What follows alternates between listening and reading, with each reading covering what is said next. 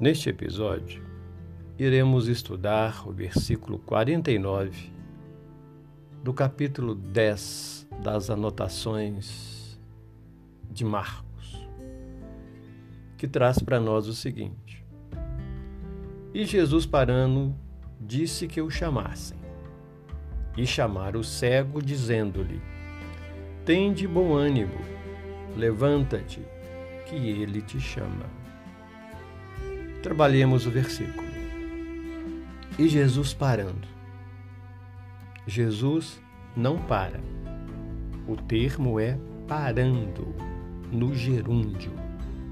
Deixa entender uma interrupção na marcha para atender alguém, descansar ou para outra finalidade, após o que será reiniciada a caminhada. Entre, o di, entre um dia e o outro, entre uma aula e outra, o professor se recolhe, estuda, prepara. Jesus não parou.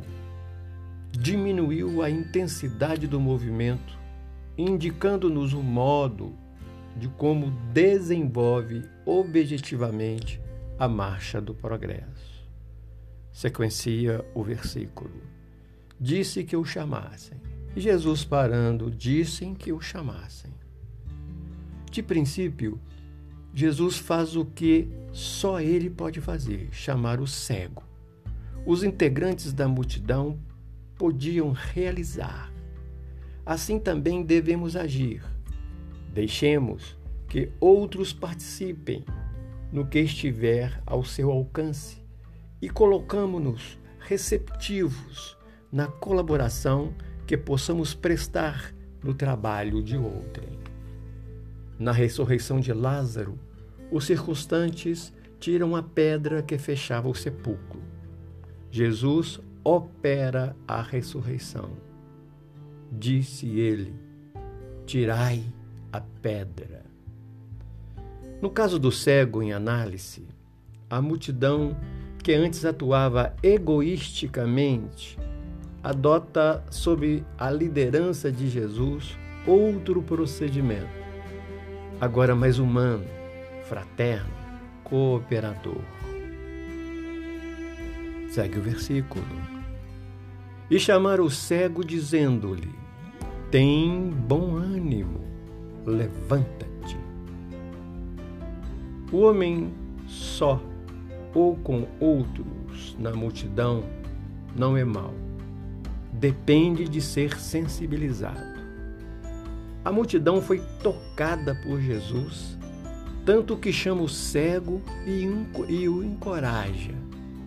Sob o influxo amoroso do Cristo, cada um de nós, componente de grupos maiores ou menores, podem ser o instrumento do bom ânimo. No reerguimento de muitos, que abatidos e marginalizados se dispõem a levantar-se quando estimulados pela, pela energia que só o Cristo pode transferir àqueles ou por aqueles que buscam sintonizá-lo. Segue o versículo. Que ele te chama. De fato, Jesus está sempre nos chamando é o, é o segue-me, endereçado a todas as criaturas, cabendo-nos ter ouvidos de captar o seu convite.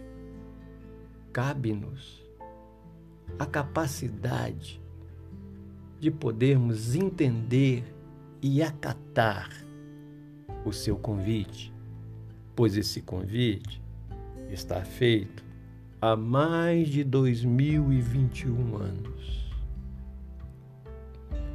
Através dos tempos, o Mestre tem se prontificado a atender com solicitude a todos os corações que, dispondo-se ao crescimento com determinação, procuram dele se aproximar. A expressão Ele te chama define em toda a grandiosidade a valorização dos padrões legitimamente movimentados por quem apela por seu amparo e orientação.